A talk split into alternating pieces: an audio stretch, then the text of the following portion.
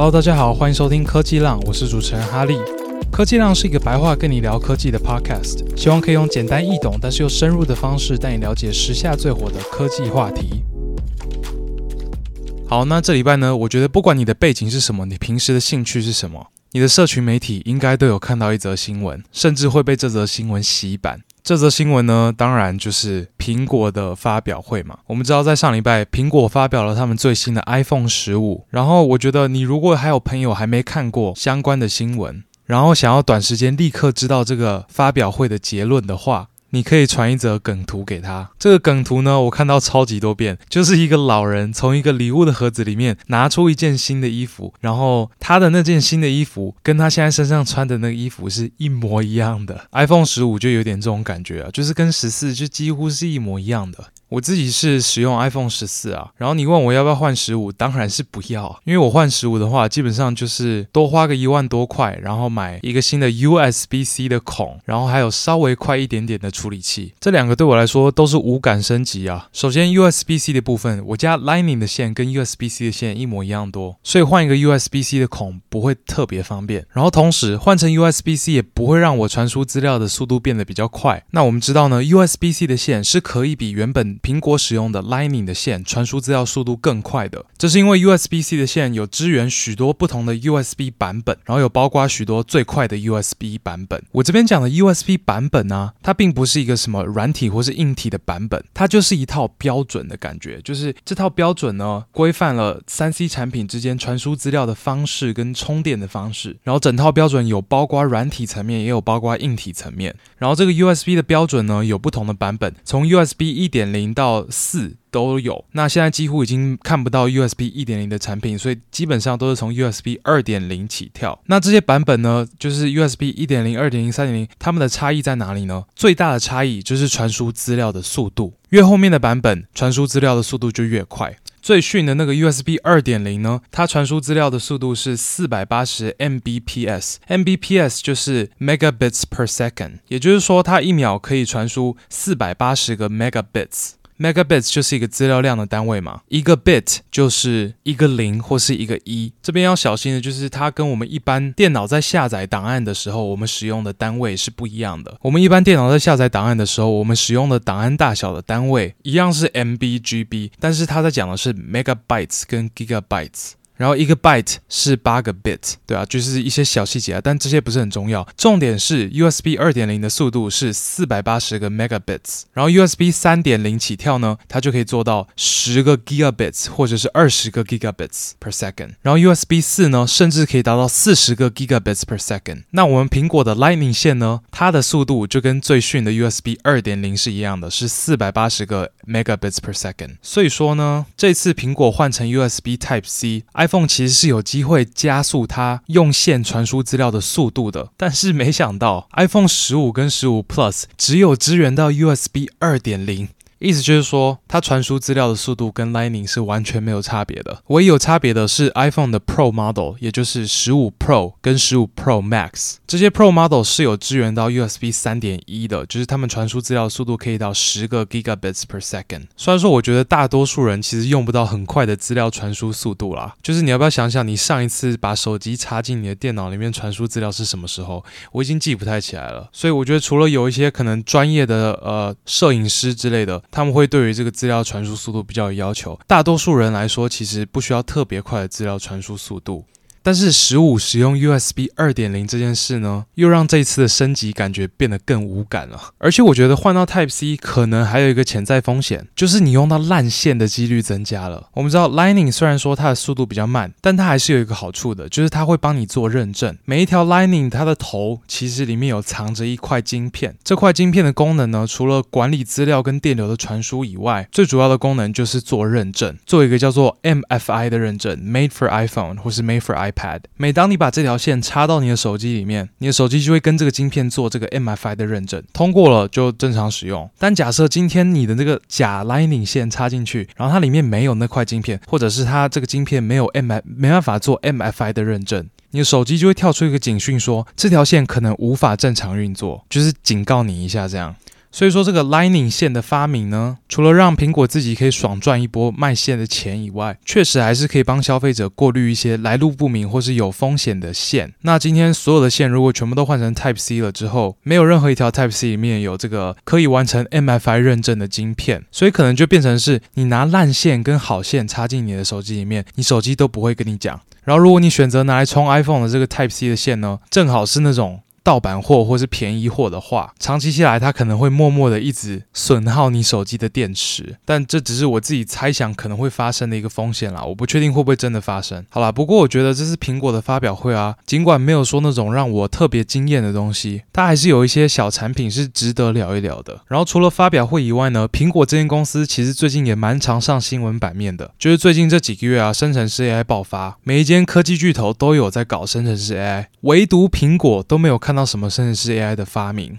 所以说，就很多媒体在说，诶，苹果是不是落后啦？苹果不搞 AI 吗？然后同时还有很多对苹果来说感觉有点糟糕的新闻，都是在最近一两个礼拜哦，就是包括他们跟高通续约了，决定要持续购买高通的这个五 G 晶片。为什么这件事情对苹果不好呢？我们待会儿可以再说。然后其他不好的新闻，就像是中国大陆最近传出说，习大大要在政府机关跟国营企业禁用 iPhone 手机。然后法国有个机构也证实了 iPhone 十二的电磁波幅辐射超标，然后他们决定已经要停卖 iPhone 十二了。所以呢，我们今天就来好好的聊一下苹果这间公司。那首先呢，第一个，我们先来聊聊苹果的 AI 好了。我觉得最近可能有些人被媒体影响，或者他们自己去比较了一下，就是看了一下 Google 跟 Microsoft 现在在做的事情。看那个 Google 跟 Microsoft 的发表会，每讲二十秒就一定要讲到一次 AI，尤其是 Generative AI，就是生成式 AI。然后一大堆产品呢，现在都有 AI 跑出来了，然后也有超多以 AI 模型本身为产品的产品，像是 ChatGPT 或是 Google 的 Bard，但是反观苹果，他们在今年的 WWDC，也就是他们的年度开发者大会，他们几乎一次 AI 都没有讲到。OK，可能是他们 WWDC 忙着要讲他们的 Vision Pro，也就是他们最新的这个头戴式装置，但是他在上礼拜的这个 iPhone 的发表会呢，他也是几乎一次 AI 都没有讲到。然后也没有看到苹果有什么大型语言模型啊，或者他们主打的 AI 产品之类的，所以说一定有人会觉得苹果在 AI 是不是落后了，还是他们太过谨慎都不开发 AI？我个人觉得拿 Google 的 AI 跟苹果的 AI 比，本身就是一个不公平的比较，因为这两家公司它的产品线差非常多，所以很自然的，他们 AI 的策略 focus 的地方就不一样。然后这一波的生成式 AI 正好是比较适合 Google 的战场。我简单解释一下，苹果卖的是什么？就是手机。笔电、耳机、手表嘛，这些全部都是消费者产品，而且也都是所谓的边缘装置。也就是说，苹果主要在研究的其实是边缘运算跟边缘 AI。好，那在我继续讲下去之前呢，大家必须先了解边缘跟云端的差异。首先，我讲到边缘，你要想到的就是你身边可以碰得到的这些三 C 产品，就像是苹果卖的所有东西嘛，手机、电脑、耳机、平板等等。那当我讲到云端呢，你要想到的是资料中心的电脑。资料中心呢，就是一些很有钱的大公司，他们会在一些比较偏僻或者比较冷的地方，有一整块地，上面是放了一大堆的电脑。这些电脑通常比我们消费者使用的电脑强非常多。然后通常呢，我们也会把它们叫做伺服器，或者有时候是超级电脑。所以说，边缘运算我们在讲的就是用你身边的这些装置，边缘装置，这些手机、电脑、平板来做运算。那跟它相对的呢，当然就是云端运算。也就是说，我们从我们这些边缘装置发送需求给这个云端的伺服器，或者是说云端的电脑，然后云端的电脑算完之后，再把结果传回来给我们。然后边缘 AI 呢，在讲的就是用你身边的这些装置上面的晶片，它上面的处理器来跑 AI 来。来做 AI 的运算，那相对的云端 AI 呢，就是在云端的伺服器做 AI 的运算。所以说，一直以来苹果的发展都是专注于边缘 AI。那这一波生成式 AI 爆发呢，它其实完全不是边缘 AI 的战场。我猜现在至少九十五趴的这种生成式 AI 的应用，它的运算都是发生在云端。你平时使用的所有的大型语言模型，就从 ChatGPT 到 Google 的 Bard 到 Bing 到 Claude 到 Pi，它们的运算全部都是发生在云端的。为什么呢？因为你的电脑跑不动。这些模型啊，你以为大型语言模型的大型是指什么？当然就是指它们很大啊。什么东西大？参数的数量多啊。那参数数量多代表什么意思？很难在一个单独的 GPU 上面跑啊。在跑这些大型语言模型的时候，它们的运算跟记忆体的需求都很高的。所以这波生成式 AI 呢，本来就不是苹果这间公司的主要战场，但它会是 Google 的主要战场。Google 就有云端的业务嘛，而且这个生成式 AI 跟他们主要的业务，也就是搜寻引擎，也有很大的相关。所以说，抓住生成式 AI 这波浪潮，对于谷歌来说是至关重要的。而且是非常紧急的事情，因为隔壁微软一直在咄咄逼人。但对于苹果来说呢？对，生成式 AI 确实也是重要的一波浪潮，但是目前还没有那么紧急。就是说，确实生成式 AI 在边缘装置上也有极大的应用，但是现在生成式 AI 还主要是停留在云端运算的阶段。确实有一部分可能比较小的生成式 AI 模型呢，已经有慢慢走向边缘运算了。然后比较大的模型呢，其实也在慢慢的往边缘走，但还要一阵子啦。说真的，好，所以现在你知道了。我们拿这波生成式 AI 的浪潮来批判苹果，其实是不公平的。苹果最擅长的呢是边缘 AI，而且我觉得他们在边缘 AI 这部分的贡献呢，其实是非同小可。尽管他们都不怎么提 AI 这个字，他们的产品当中呢，处处都是 AI 的踪迹。具体来说，苹果做了哪些事情呢？我们分成软体跟硬体来看好了。首先，在硬体的部分，他们最主要的贡献就是大名鼎鼎的 Apple Silicon。那这个 Apple Silicon 呢，中文叫做 Apple 晶片。它在讲的呢，就是 Apple 自己设计的一系列晶片，从手机的 A 系列晶片到笔电的 M 系列晶片到 Apple Watch 的 S 系列晶片，全部都是 Apple Silicon。这边讲个题外话，就是你听我的频道，你可能会常常听到我中英夹杂。如果这个让你听了很不爽，我真的我觉得很抱歉。但我觉得有一些词啊，真的就是它的中文翻译真的是太不，就是没有翻译出那个精髓，不够精准。所以我通常这些词语我都会 prefer 使用英文。像是我个人觉得 Apple 大部分的名词都应该用英文来讲，不应该用中文，因为 Apple 是取名大师啊。啊，他是取名艺术家，他最喜欢帮产品取名字了。而且，就算这个产品就是跟别家做的一模一样的东西，他也是要给他一个独特的名字，让他成为 Apple Ecosystem 的一员。这个其实是苹果打造品牌的策略中很重要的一环哦。然后，往往这些词语呢被翻成中文之后，就感觉没有翻出那个精髓，你知道吗？像是 Apple Silicon，它的中文翻译是 Apple 晶片。Silicon 直翻不是晶片的意思，Silicon 是细细这个元素啊，它是一种半导体，然后它也是拿来制作这些半导体 base 的晶片的原料。所以苹果并不是把他们的晶片叫做 Apple Chips，它是把它叫做 Apple Silicon。哇，就是有一种。很有艺术的感觉，但是中文呢就被翻译成了非常 boring 的苹果晶片。好了，反正讲这么多，我只是要跟大家说，我就是要称它为 Apple Silicon。好，那我们首先先简单介绍一下 Apple Silicon 有包括哪一些晶片。首先在 iPhone 这边，当然最明显的就是 A Series 晶片。这个 A Series 晶片呢，其实从 iPhone 四就开始喽。二零一零年的 iPhone 四搭载的其实就是 A 四的晶片，那是第一代的 A Series 晶片。然后接下来数字一直增加，增加，增加，增加到二零。一七年的时候，出了 iPhone 八跟八 Plus，那个时候 Apple 推出的 A 十一晶片呢，它第一次在晶片的名字里面多加了一个词，叫做 Bionic。所以在 A 十一之后呢，它的晶片就变成 A 十二 Bionic、A 十三 Bionic，以此类推，一直到今年呢，上礼拜的发表会，最新的 A 十七晶片呢，没有 Bionic 的字了，它变成 A 十七 Pro。我在想，是不是他们觉得，如果是讲 A 十七 Pro Bionic，听起来有点像是 A 十七 Probiotic Pro。Bionic 是益生菌的意思，所以说他们可能不想要自己的晶片听起来像是一个益生菌的名字，所以说 A 十七呢就是 Pro 而已，他没有说 Bionic。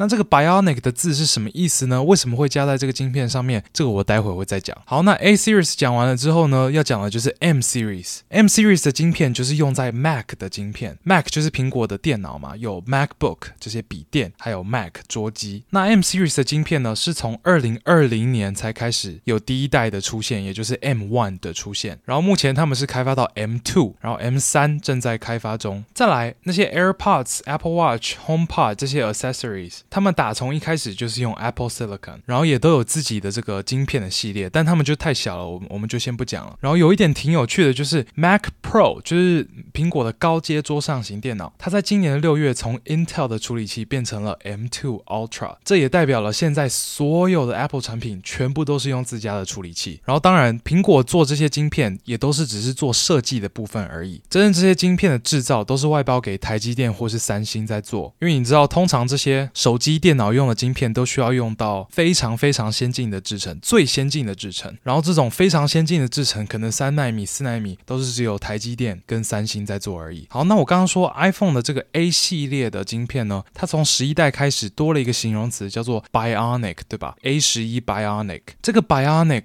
就是跟 AI 相关的部分了。这个这些晶片呢，多了 Bionic 这个形容词，它在讲的主要就是说，他觉得这些 Bionic 的 chip 跟一般的 chip 比起来，他们有更强的处理 AI 运算的能力。Bionic 这个词呢，是两个词语的融合，它是 biology 跟 electronics 的融合。biology 就是生物学嘛，生物；electronic 就是电子。那这个有生物特征的电子产品是什么东西？就是 AI 啊，人工智能啊。我觉得这就是一个取得非常好的名字的例子。就是你你你你知道那种感觉吗？就是他要想他想表达的感觉，就是这些晶片，它尽管它就是一个电脑。尽管它就是一个电子产品，但它好像跟人一样会思考一样，跟人一样有智慧。诶，我会不会明天早上起来这个 podcast 变成是在英语教学的类别 trending 啊？感觉今天好像都在教英文哦，好扯。好，那这些 Bionic 的晶片呢，到底是哪里有为 AI 做加强呢？他们其实是在这些晶片里面加了一个专门处理 AI 的处理器，叫做 Neural Engine，而且它专门处理的是深度学习的 AI，就是有用到神经网络的那些 AI。现在绝大多数的 AI 其实都是这种神经。网络的 AI，包括你看到的所有的生成式 AI，不管是大型语言模型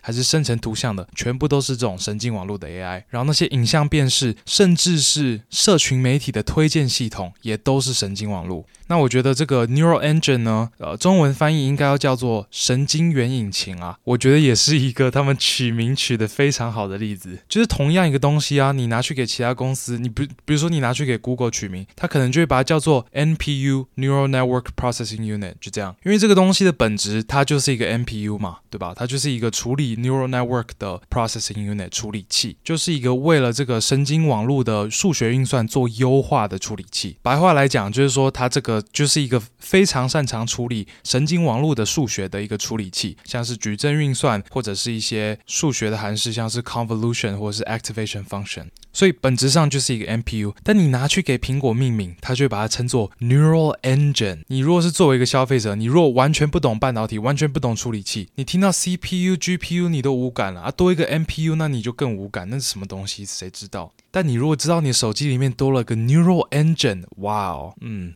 那就不错。好，回过头来讲 AI，这个 Neural Engine 呢，等于是赋予了 iPhone 很强的边缘 AI 运算的能力。最明显的应用例子是什么？就是 Face ID，还有你照片里面可以用的一些智慧选取啊，或是一些拍照的功能。然后最后呢，还有 Siri。如果你不是苹果用户的话，我先跟你解释一下，Face ID 就是脸部辨识的功能，就是让你的手机可以看着你的脸，然后解锁荧幕。我觉得这功能我其实是有点想吐槽啦，因为我觉得它真的没有比较方便，而且有时候还更麻烦。就是我其实是从 iPhone 八换到 iPhone 十四，我一直都没换，因为我觉得 iPhone 八很好。好用啊，而且 iPhone 八是指纹解锁，所以说你每次要解锁，你就是拿起来，然后你拿起来的瞬间，你大拇指放在正确的位置，它就直接解开了。但我现在用 iPhone 十四是只有脸部辨识，只有 Face ID 可以使用，所以说我每次角度不好或者是灯光不好的时候，我就解锁不了，然后我还要就是我还要等它那个 Face ID fail 了之后，失败了之后。他才会弹那个密码解锁给我，然后我还要打密码进去，真的超级麻烦。而且上次我叫我哥帮我放音乐还是怎样，他拿我的手机一拿起来就直接解锁了。我跟我哥长得是有一点像，但我们不是双胞胎，我们有两岁的年龄差距。一般人很明显的就可以看出我们是两个不同的人，但 Face ID 真的是啊天呐！那照片这边的处理呢，我觉得就蛮赞的，就是有很多电脑视觉 AI 的应用，就是比如说上次我妈她买了一罐日本的润发乳，然后她看后面那个说明，她根本就不知道怎么用，全部都是日文。然后我就把那个日文的使用说明用我的 iPhone 拍起来，然后进到相簿里面呢，我就可以直接在那张照片中选取日文的使用说明，然后 copy 放到 Google 翻译里面翻译出来。就是说，它可以识别出这张照片中有哪一些文字，然后可以直接让你 copy 下来。那至于 Siri 的话呢，我只知道它在识别语音的时候一定会用到 AI，而且是神经网络的 AI。但是它在思考跟回应的时候，它是使用哪一种 AI，我就不太知道了，因为它真的很笨。除了它刚出来大家会用它讲笑话以外，现在 Siri 的功能基本上就是设定闹钟跟播音乐而已。好，那在上礼拜的发表会呢，他们有说到新一代的 Apple Watch 也会有 Neural Engine 了，它会在里面加入一个四核心的 Neural Engine。那这个 Neural Engine 主要就是来处理两个工作，一个叫做 Double Tap，这是 Apple Watch 的一个新功能，就是你想要选取什么东西的时候，你并不需要手指过去按，然后选取，你可以在你有戴手表的那只手上，食指跟大拇指敲两下，然后你的 Apple Watch 就会帮你选取了。这边它在做的事情啊，就是它会随时侦测你这个手的血液流动的模式啊之类的，然后它有个 AI 模型是专门在搜集这些资然后判断你现在是否在进行食指跟大拇指撞击的这个动作。所以这个确实是会需要用到 Neural Engine 来计算、来处理的新功能。所以我看到很多人在网络上抱怨说啊，为什么旧一代的 Apple Watch 不能有这个新功能的更新啊？很明显的，他们做不到啊，因为他们没有 Neural Engine 啊。再来，在 Apple Watch 上面，Neural Engine 也会被用来加强 Siri。当然啦，这并不代表 Apple Watch 上面的 Siri 会变得比较聪明，它还是一样笨，它只是会跑得比较快。然后同时，它也也可以让部分不需要用到网络的这种要求，可以完全在 Apple Watch 上面处理完成。就是比如说，你可以叫它呃设一个计时器，也就是这个 Siri 最擅长也是唯一擅长的工作，它就会直接在 Apple Watch 上面处理这个 request。它不会再丢给云端的电脑，然后再丢那个结果回来给你。然后我觉得像是这种 Apple Watch 这种产品啊，就真的蛮需要这种边缘运算的能力，因为这个 Apple Watch 它平时接触到的，然后它在处理的都是这个人的健康资料。然后健康资料，我觉得就是蛮会需要隐私保护的东西。然后我们知道边缘运算 Edge AI 一个很大的优点就是他们有隐私权的保护嘛，因为你的资料不会再透过网络传到云端，然后再传回来，而是完完全全的在你的边缘装置的晶片上面处理，所以我觉得苹果在这个 Apple Watch 上面加 Neural Engine 是挺不错的一个创新。好，那以上就是这些 Bionic Chip 的部分啦。那我刚刚也有说嘛，就是他们在最新一代的 iPhone 十五 Pro Model 里里面，他们使用的那个晶片叫做 A 十七 Pro，不再是有 Bionic 的名字在里面了。那这代表什么呢？我也不知道。这当然不代表他们把 Neural Engine 拿掉了，A 十七 Pro 里面还是有 Neural Engine。我也猜不透他们这个命名的改变有什么意义啊。我觉得我们可以再看下去，他们可能是为了一些比较长远的东西做准备。那这个 A 十七 Pro 呢，其实也是挺有来头的，因为他们用的是台积电三纳米的制程在做这个晶片。然后这也是第一次有手机的处理器是使用三纳米的制程，三纳米基本上就是现在最先进的晶片制程。那这边我也顺便说明一下，就是大家常常听到这个三纳米啊、五纳米、七纳米制程啊，或是十几纳米制程，他们其实并不是真的讲说，就是这个晶片上有哪些元件是这个真的是长度是三纳米，其实并不是这样。现在已经比较像是这种就是 marketing 的词了，就是我们知道就是纳米数越小，它就是越先进越好的制程。这样我们可以很明确的比较出，就是 OK，三纳米就是比五纳米强这样。然后同时我们讲这个几纳米几纳米呢，媒体爆出来给一般大众知道，就听到就觉得哇好强哦，三纳米很小呢，就觉得很厉害这样。但其实真的并不是代表这个晶片里面呢，就是有个元件是三纳米长这样，并不是这样。但是确实啦，这个纳米数越小，这个晶片上面的元件它的体积也就越小。小就有两个优点嘛，第一个是塞得多，第二个是靠得近。塞得多就代表更强的算力嘛，因为那个电晶体就是用来做运算的最小单位嘛。然后那个电晶体越小，你就可以塞越多电晶体进去，你就可以做越多的逻辑判断。那同时这些元件越小呢，它们靠得越近，越近就代表越高效能，因为资料传输的速度会变得更快，电力使用也会变得更有效率，然后热能的产生也会变得更少。好了，这些是题外话了，补充知识。那 Apple 的硬体这边呢，我比较还没有讲到的就是 M 系列的晶片嘛，也就是用在 MacBook 里里面的。M1 跟 M2，还有高阶桌垫使用的 M1、M2 Ultra，那这些晶片呢，我必须说，真的都是非常非常棒、非常厉害的处理器，非常省电、轻便，然后又很高效能。但是呢，它就真的不是专门为了机器学习或深度学习而设计的晶片。我看网络上其实常常看到一群这个 Apple 生态系的开发者，会用 Apple 的 M1、M2 的 MacBook 在跑机器学习的模型，而且都是跑蛮大的那种深度学习模型哦，有些甚至在跑大型语言模型。但你如果想要再做更大或是更复杂的运算，你就做不到了，因为这些晶片都是 SoC，意思就是说他们把 CPU、GPU 全部融合在一起，变成一块晶片，所以你是没有办法 upgrade 它的。意思就是说，你不能像其他牌的桌机是可以去买一个 NVIDIA 四零九零的 GPU，然后插进去，这样不行。你买的时候 M1、M2 有多少的算力，多少的记忆体，它就是这样，它永远就是这样，就无法更改了。好，那以上是 Apple 在边缘 AI 硬体的部分的贡献。那如如果说硬体部分的最大贡献是 Apple Silicon，或者是你说是 Neural Engine，那在软体部分的最大贡献呢，就是 Core ML。Core ML 的拼法是 C O R E M L，Core ML。这个 Core ML 呢，就是在 iOS 跟 Mac OS 这个苹果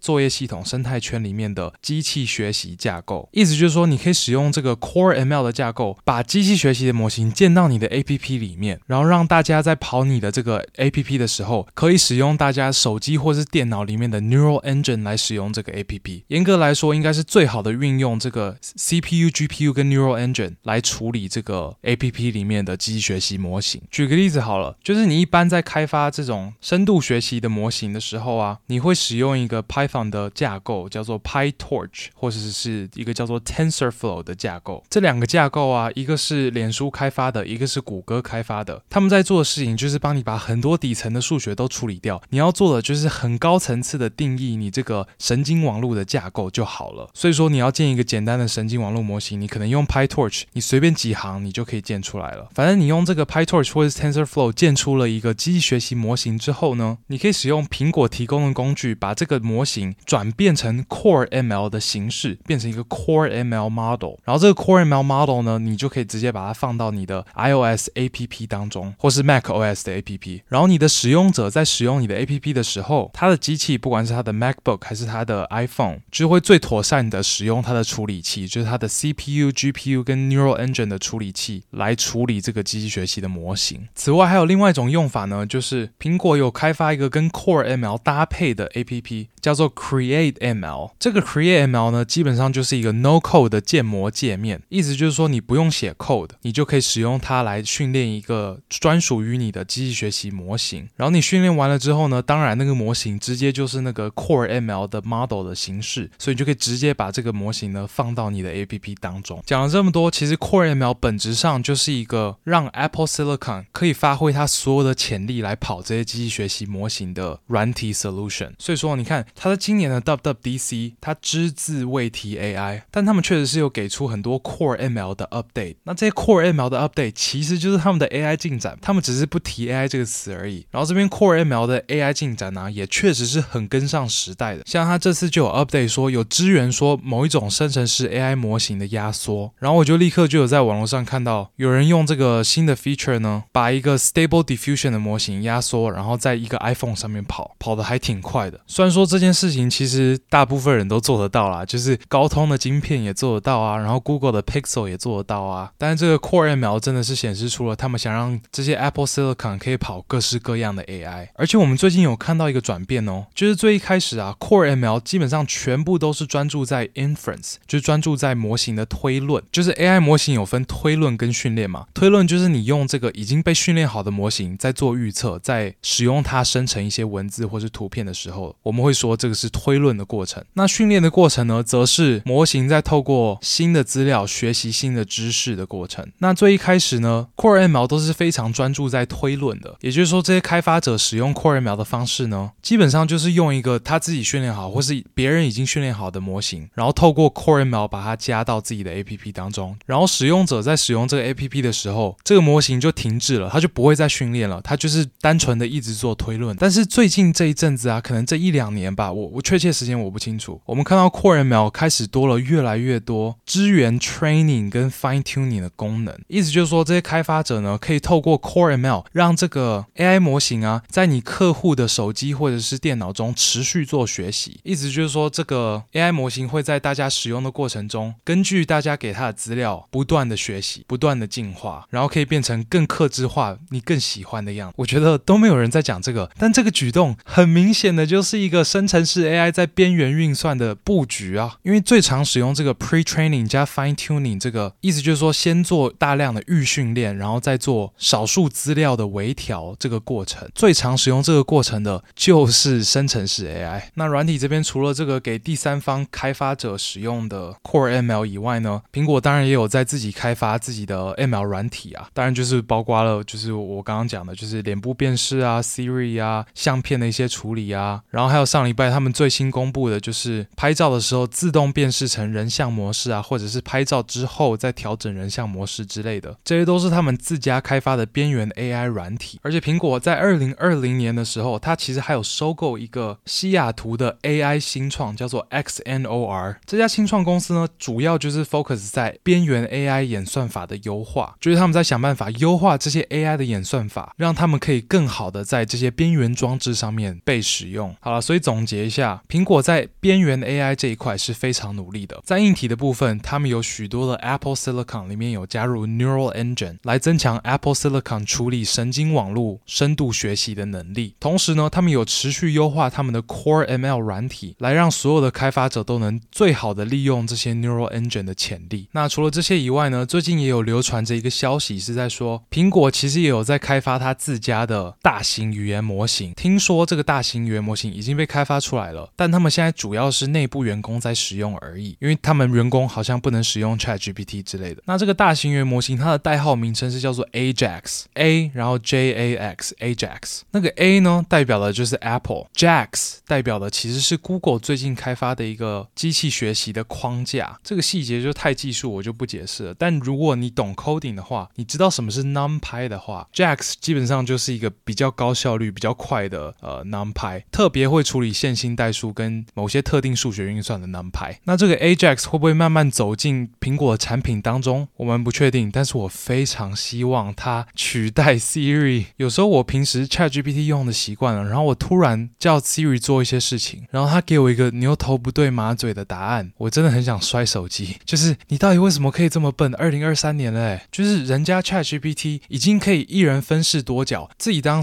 PM，自己当 Software Engineer，自己当 QA Engineer，然后直接 build 一个 startup 出来，直接 build 一个新创公司，一个产品出来，然后 Siri 你连一首歌都播不好。不过我也懂为什么 Siri 到现在还没有 upgrade 啦，就是首先它是一个很老的产品嘛，所以说它有很多的 legacy 要处理。然后你现在要把它变成跟 ChatGPT 这种 AI 一样聪明的话，你要整个架构完完全全的改变。因为 ChatGPT 这种超大型预训练的生成式 AI 是二零一七年之后才出现的东西。Siri 那时候出来的时候，它设计的架构一定是一个完全不一样的东西。再来就是现在我们大家对于大型语言模型的掌握也还不到，让它可以非常安全的出现在消费者产品当中。就我上一集也有讲到嘛，就是 Google 在把 Duet AI 融合进它的 Google Workspace 产品当中呢，也是非常谨慎嘛，很多很多新的非常强大的 feature 也都还没试出，因为我们对于这些大型语言模型的掌控真的是还没有到很高啦，它还是很容易随便的讲错话，然后这些讲错话都是有实际的后果的，所以说呃，苹果是非常小心的。好啦，我们讲了这么多苹果 AI 的东西，我们我现在先做个小结好了。我觉得一直以来，苹果在 AI 这个部分呢，虽然说不像 Google 或是脸书这样子会一直大肆宣扬自己的成就，但他们也是有默默的在把这些 AI 放到他们的产品当中，然后默默的持续耕耘这一块。那同时，我们刚刚也有讨论到嘛，有迹象指出他们也有在慢慢布局生成式 AI。尽管现在生成式 AI 还是云端计算为主流，不过你也别会错意哦，我并不是说苹果的 AI 可以跟 Google 的 AI 或是脸书的 AI 相提并论。我觉得单纯论 AI 的实力来说，Google 跟脸书绝对吊打苹果果的。Google 有它超牛逼的 AI 部门 Google DeepMind，脸书有它超牛逼的 AI 部门叫做 Metafair。那苹果有什么？诶，好像没有诶。所以说单纯论实力来说，苹果一定还是输了。我只是说直接这样子比较是不公平的，而且 Tim Cook 也不是直接在那边坐以待毙。好，那接下来我们来聊聊苹果最近的坏事三连发。第一件事呢，就是苹果最近跟高通续约了，说是要持续。使用他们的五 G 晶片在 iPhone 当中。我这边讲的五 G 晶片呢、并不是是那种处理器的晶片哦，它是一个叫做 modem 的晶片。这个晶片提供给你的 iPhone 的是电信服务的功能，就是包括你打电话、传简讯，使用电信业者提供给你的网络。那这个 modem 晶片呢，它是一个很难设计的东西，所以说这个 modem 现在基本上是两个巨头寡占的市场，就是高通 Qualcomm 以及台湾的公司联发科 MediaTek。那一直以来呢，苹果其实都是使用高通的 modem，然后在二零一七年的时候呢，苹果就对高通提告，他们可能是不满高通的价格，他们就说高通垄断市场，高通不爽，他就反告回去，结果那个官司打了两年，到二零一九年的时候，苹果认输了，就跟高通和解了，他跟高通又签了一个约之后，他就跑去把 Intel 的五 G modem 部门给买了下来，就是苹果决定自己来做 modem，然后在这个跟高通的这一次的约到期之后呢，他就不用再跟高通买了，因为他可以自己做自己的五 G modem 晶片。这整个 Intel 五 G 的部门，苹果花了十亿美金买下来，这其实不算非常多，因为那些你知道那些美国那些科技巨头，他们都赚赚翻了，所以十亿对他们来说还算是 OK。同时，他也买到了两千两百个 Intel 的员工，然后还有所有的智慧财产权跟设备。然后高通看到苹果这个很明显要自己做 modem 的决心，他们自己也是开始有一点怕怕的。所以说这几年他们一直在疯狂的 diversify，就是因为苹果对于高通来说是一个最大最大的营收来源，所以他们没有了苹果的单，他们其实真的是很危险。所以他们就开始开发一大堆新的营收来源，不管是做车用晶片啊，还是做 VR 啊，加大投资手机的处理器啊，就是希望可以减少对于苹果的依赖。那高通原本跟苹果签的这个约呢，就到二零二三年为止。所以说，高通的 CEO 今年在接受访问的时候也说，他们不知道二零二四年还会不会有苹果的单，他们其实预期应该是不会有苹果的单了，因为他们知道，就是苹果自己开发 Apple Silicon 做的这么成功，然后买了一个 Intel 的五 G 部门做了好几年，应该有机会是做出了自己的 modem。但在两个礼拜前呢，苹果就是默默的跟高通又签了一个约，所以苹果会持续的买高通的这个叫做 Snapdragon 5G modem RF，一直到二零二六年。那这件事之所以对苹果来说是坏事，这其实比较像是我主观的理解啦，但我认为这应该是坏事，因为他们跟高通签了约，就是代表他们 modem 没有有研发成功嘛。那苹果也很明显的一直想要脱离高通的掌握，但是看来是还是没有办法。modem 这个东西可能真的是太难开发了。那这是坏事一嘛？那还有是坏事二三，其实已经快没时间，我们就简简单带过了。有一则是有传闻说，中国政府要在政府组织跟国营企业里面。Ban 掉 iPhone 的使用，就他们似乎是没有明文禁止，但是网络上就是有流传着这件事情。再来，几天前，法国政府说他要停卖 iPhone 十二，因为他说 iPhone 十二的辐射量超标了。就是你如果把手机拿在耳朵旁边、头旁边，你在接电话什么东西的时候，那个时候辐射量是不会超标的。但你如果把你的手机放在你的裤子里面，或者是你拿在手上，根据他们的计算方式的话，你身体接受到的辐射量是超标的。当然，有一些专家出来说明说，这个不是一个大问题。尽管它有超标，这还不是达到一个会对于人体有伤害的程度。但是你知道，欧洲就是非常严格。那苹果这边也立刻说明说，他们要透过这个软体的更新来解决这个后续发展呢，我们就持续追踪啦。好，那这集就先聊到这边。你如果喜欢这集，一定要帮我五星评论加分享。我们下次见喽，拜拜。